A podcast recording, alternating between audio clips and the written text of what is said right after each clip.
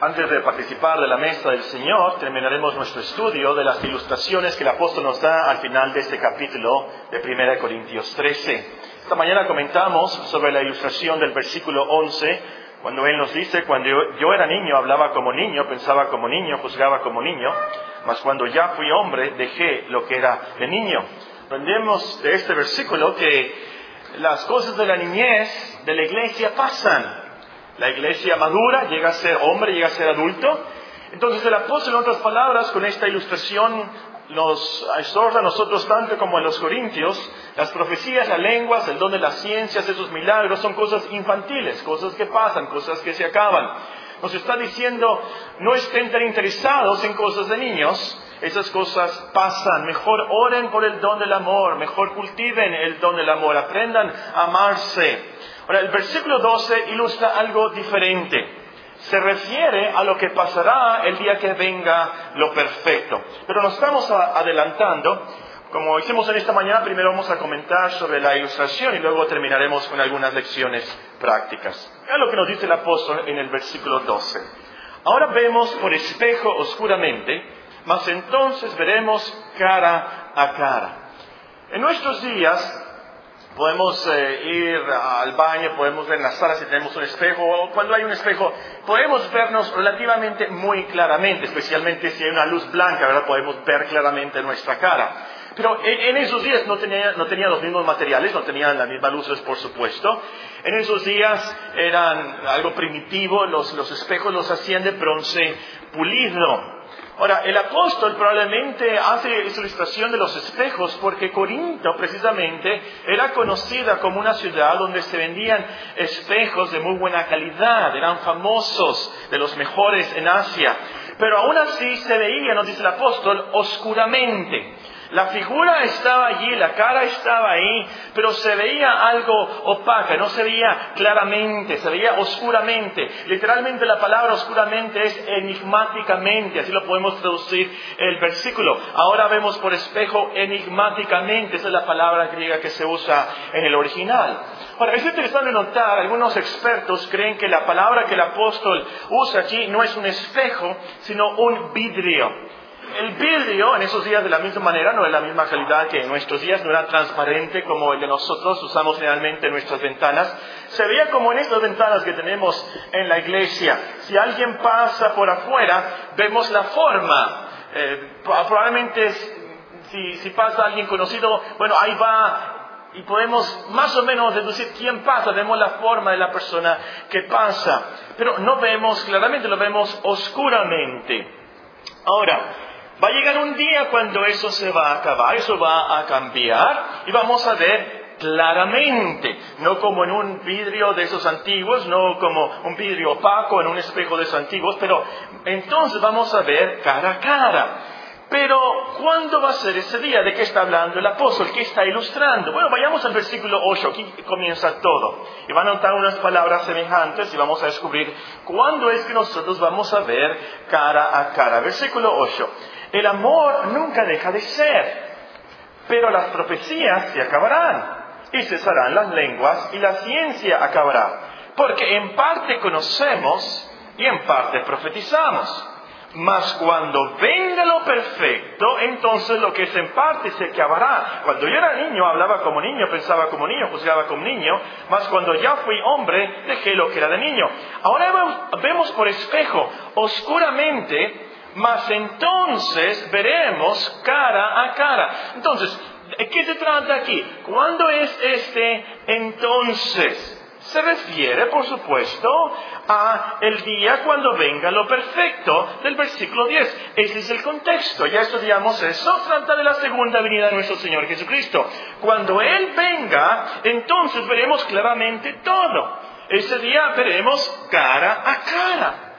Y la lección entonces del apóstol es muy sencilla y básica. Las profecías, el don de lengua, los milagros, el don de la ciencia, nos dan un conocimiento oscuro, no es tan claro. Esos dones son en parte, son conocimiento en parte. Por eso habla de eso el apóstol aquí. Nos dice, nos dice, eso se va a acabar, eso va a cesar. Lo más importante, dice él, es el amor. Eso es lo más importante y eso permanece. De eso se trata el último versículo. Ahora permanece la fe, la esperanza y el amor. Eso es, pero el mayor de ellos es el amor. Y de eso se trata este capítulo. Ahora entonces, dice el apóstol en otras palabras, que lo que implica, los corintios y nosotros no debemos de codiciar y obsesionarnos con los dones extraordinarios. Esos dones pasan, son en parte, no son perfectos, no es lo completo. Eh, son oscuros, son vidrios oscuros opacos. Pero viene el día cuando nosotros veremos cara a cara. No en parte, no oscuramente, pero perfectamente. Es como la famosa ilustración de Platón, el filósofo, el filósofo si ustedes no saben de qué estoy hablando, le preguntan a Andrés, él de seguro que sabrá. Platón nos cuenta una alegoría, una ilustración de unos prisioneros que están en una cueva. Y los prisioneros están atados, eh, están encadenados y solamente pueden ver una pared. Y en la pared ven sombras. Atrás de ellos hay un fuego. Ellos no pueden voltear, están atados, están eh, eh, encadenados y tan solamente pueden ver la pared y ven las sombras. Para ellos la realidad, las cosas son esas sombras. Y ese es el problema. Platón está diciéndonos en la alegoría y él explica, si alguien se levantara y viera la luz, entonces se iba a dar cuenta, esas sombras no eran la realidad real. Tenían que voltearse y ver a la luz. Ahora, de eso se trata aquí. Nosotros no tenemos la realidad real hasta que veamos cara a cara, que veamos la realidad del cielo. Ahora, la segunda parte del versículo confirma nuestra interpretación, porque vean lo que dice. Ahora conozco en parte, oscuramente en otras palabras, ahora conozco eh, las sombras, pero entonces conoceré como fui conocido. Ahora conozco en parte el apóstol y cada uno de nosotros conocemos en parte, no conocemos todo, no conocemos todo a la perfección, por supuesto. Si somos realmente sabios, vamos a decir como Sócrates, yo solo sé que no sé nada. Cada uno de nosotros va a confesar eso, realmente no sabemos nada. Conocemos solo en parte acerca de la ciencia. Estaba leyendo un testimonio de Isaac Newton, el gran ah, científico, ya está por morir. y él comenta, si a mí me preguntaran realmente, yo soy como un niño. Él, es uno de los grandes sabios de toda la historia, por supuesto. Pero dice, realmente yo soy como un niño en la playa, viendo las conchitas y la arena de la playa, cuando realmente hay un mar de conocimiento, dice él. Si nosotros realmente conocemos nada más las conchitas, la arena de la playa, no vemos todo el mar de conocimiento universal que hay en el cielo, por supuesto, de Dios, no sabemos Casi nada. Realmente qué trascendente e infinito es Dios. No sabemos más que en parte. De la realidad de la vida, de la verdad del cielo, no sabemos más que en parte. Y noten, por cierto, que este conozco en parte es la misma expresión del versículo 9. Porque en parte conocemos, en parte profetizamos. Cuando más, más cuando venga lo perfecto, entonces lo que es en parte se acabará. Con los dones que tenemos aquí, en otras palabras, nos dice el apóstol, por más extraordinarios que sean, no vemos más que eh, eh, opacamente, oscuramente, en parte. Hay una oscuridad, no sabemos claramente, no sabemos conforme a la realidad real. Pero cuando venga lo perfecto, entonces lo que es en parte se acabará. Entonces veremos claramente, conoceremos claramente a la perfección. Esto es lo que quiere decir el apóstol cuando nos dice en la última parte del versículo, pero entonces conoceré cómo fui conocido. Y creo que una versión está en lo correcto cuando añade, pero entonces conoceré cómo fui conocido por Dios. Es decir, perfectamente, tenemos el conocimiento perfecto. Muy bien, eso es lo que nos dice el apóstol en esta ilustración. Algo filosófica, pero creo yo que lo, entendemos, lo que ilustra. Veamos entonces las lecciones. Y aquí va a ser muy práctico. Primera lección. Entendamos que parte de nuestras angustias, parte de nuestras tribulaciones, es que ahora vemos por espejo, oscuramente. Pero cuando venga el Señor, veremos cara a cara. Ahora en nuestros días, en nuestros problemas, en nuestras angustias, en, en, las agonías que tenemos en la vida, realmente es parte de la agonía que no, no sabemos por qué nos pasan esas cosas. Eh, es, increíble muchas veces, especialmente como cristianos, tantas cosas malas y, y, seguiditas que nos pasan y pensamos por qué y queremos saber por qué. Si supiéramos por qué, entonces no tuviéramos tanto problema. Pero es parte de la angustia no saber por qué. Pero cuando venga el Señor Jesucristo, cuando venga la perfección, veremos cara a cara. La vida entonces es enigmática. No vemos la realidad de las cosas, vemos sombras. No estamos seguros del futuro y de lo que pasará. Tenemos dudas, hasta de Dios. ¿Por qué no lo vemos claramente? No entendemos por qué Dios permite eh, tragedias y enfermedades en nuestras vidas, problemas graves en nuestras familias, en el trabajo. No acostumbro leer los correos que me mandan a, a, través del Ministerio del Internet, pero voy a hacer una excepción esta tarde. Voy a leer un pequeño párrafo de una persona me escribió y me preguntó, ¿cuál reflexión puedo dar o qué palabra de consuelo a una familia que acaba de perder a su hijo de 23 años por culpa de una bala perdida de una pelea entre pandillas. ¿Qué le puedo decir a la familia que ha perdido a un hermano, miembro del coro de la iglesia, muy activo? Duró un mes en el hospital y acaba de fallecer. ¿Qué le puedo decir? ¿Qué reflexión? ¿Qué palabra de consuelo? No sabemos, no sabemos. Vemos oscuramente la providencia de Dios. Es más, no vemos nada de la providencia de Dios. Tan terrible estas cosas, por supuesto. Pero entonces, hermanos, veremos cara a cara.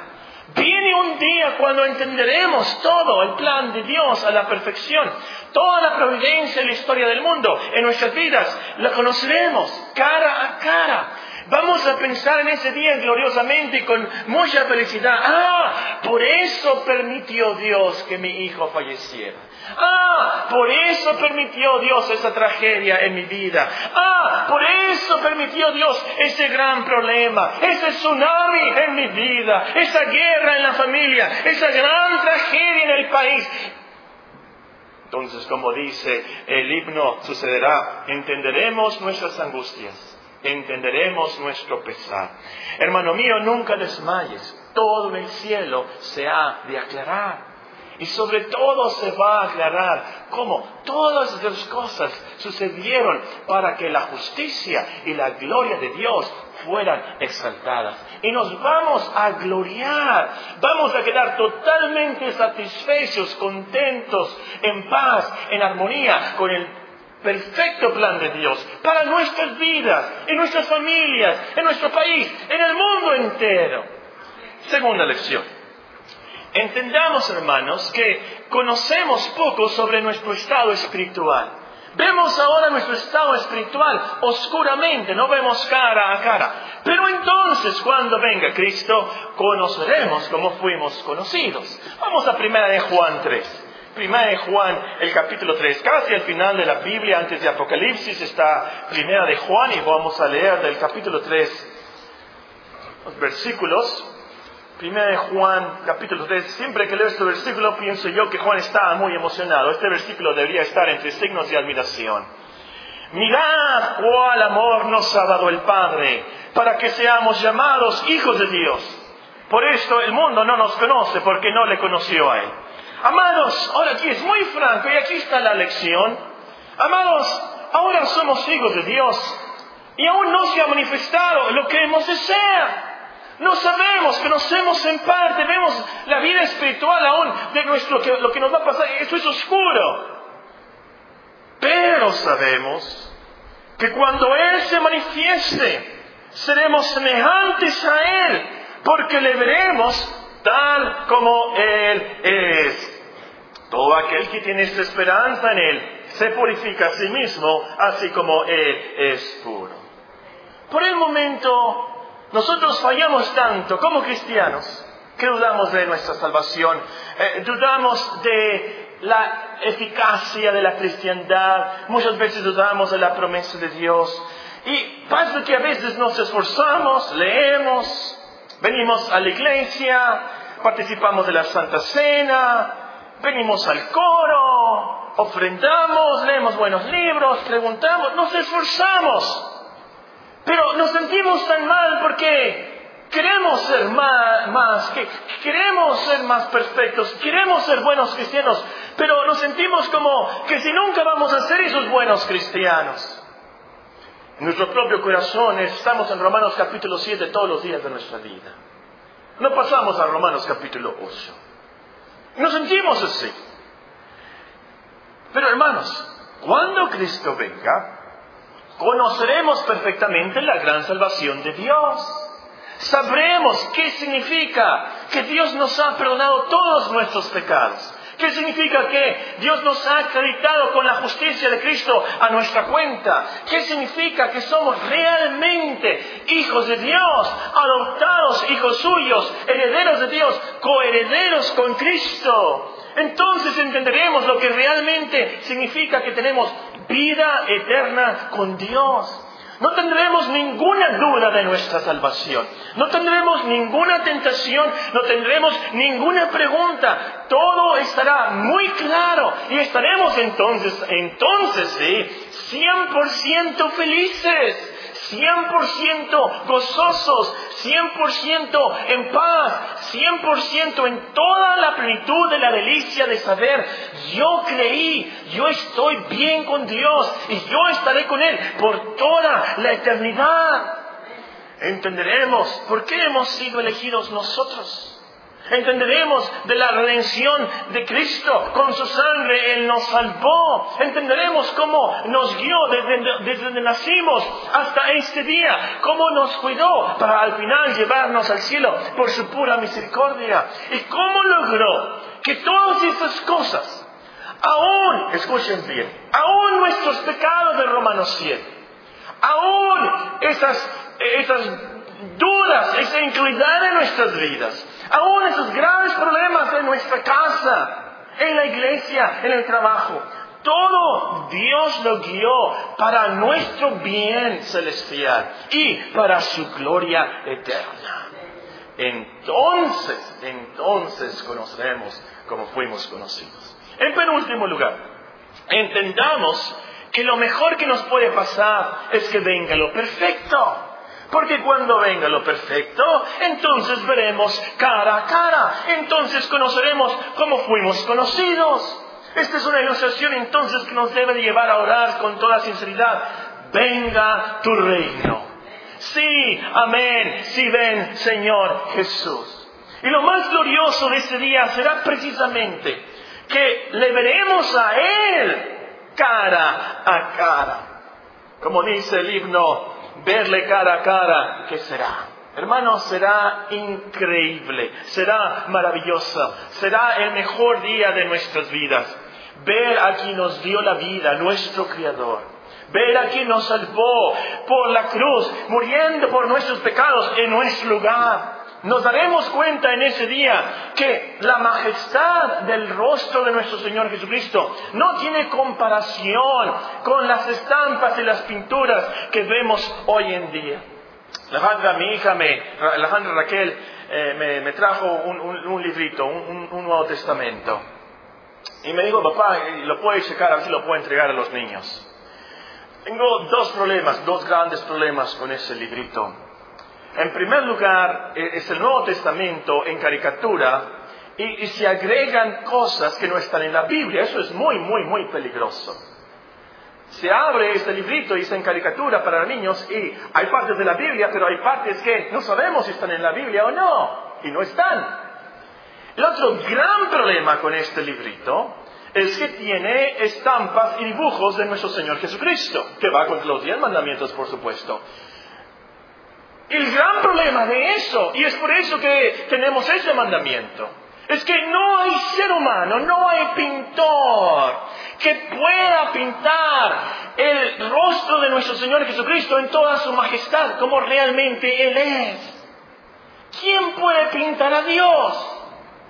Por supuesto que nadie puede pintar a Dios. Nadie puede pintar la santidad, la misericordia, la gloria de nuestro Señor Jesucristo como hombre y Dios perfecto, trascendente, infinito, en todo su ser y en toda su gloria. Nadie lo puede pintar. Y es por eso que tenemos ese mandamiento. Y es por eso que Raquel no puede compartir estos libritos. Pero su rostro que será, hermanos. Será el mejor día de nuestras vidas. Será algo increíble. Y créanme, no va a ser como ver a un amigo. Será más que eso. No va a ser como ver a cualquier otra persona, a un ángel. No. Lo veremos y nos postraremos y como dice en Apocalipsis 1 que Juan el apóstol cayó como muerto delante de él, nosotros nos vamos a caer como muertos delante de él en admiración, en adoración ante nuestro Señor Jesucristo. Él es más glorioso y santo de lo que nos podemos imaginarnos. Verle cara a cara, ¿qué será? Como dicen los teólogos, ese día será lo más maravilloso, porque entonces tendremos la visión beatífica. ¿Qué quiere decir eso? Con esas palabras los teólogos nos dan a entender esa transformación que nosotros tendremos por verle a Cristo. En ese instante seremos transformados, santificados, glorificados, perfeccionados. Seremos semejantes a Él, dice el apóstol, porque le veremos tal como Él es. En último lugar, entendamos que la luz y el conocimiento que Dios nos da son suficientes para nuestra salvación. El conocimiento que tenemos, las sombras que tenemos, son suficientes, aún en la naturaleza, para saber que hay un Dios todopoderoso. El conocimiento que tenemos, cierto, es en parte, pero es suficiente para que nosotros tengamos fe en Dios, fe en su Hijo, fe en su cruz. Entonces, hermanos, demos gracias a Dios por el conocimiento que nos da, que nos da el espejo de su palabra. Cada uno de nosotros tenemos cierto conocimiento de Dios, cierto conocimiento de la vida. Debemos agradecerle a Dios que no somos como las bestias. No somos como los animales, no somos como los microbios, no somos como ellos. Demos gracias a Dios sobre todo, que como cristianos podemos decir, sabemos que el Hijo de Dios ha venido y nos ha dado entendimiento para conocer al que es verdadero. Estamos en el verdadero, en su Hijo Jesucristo. Este es el verdadero Dios y la vida eterna. De eso se trata esta ilustración del apóstol.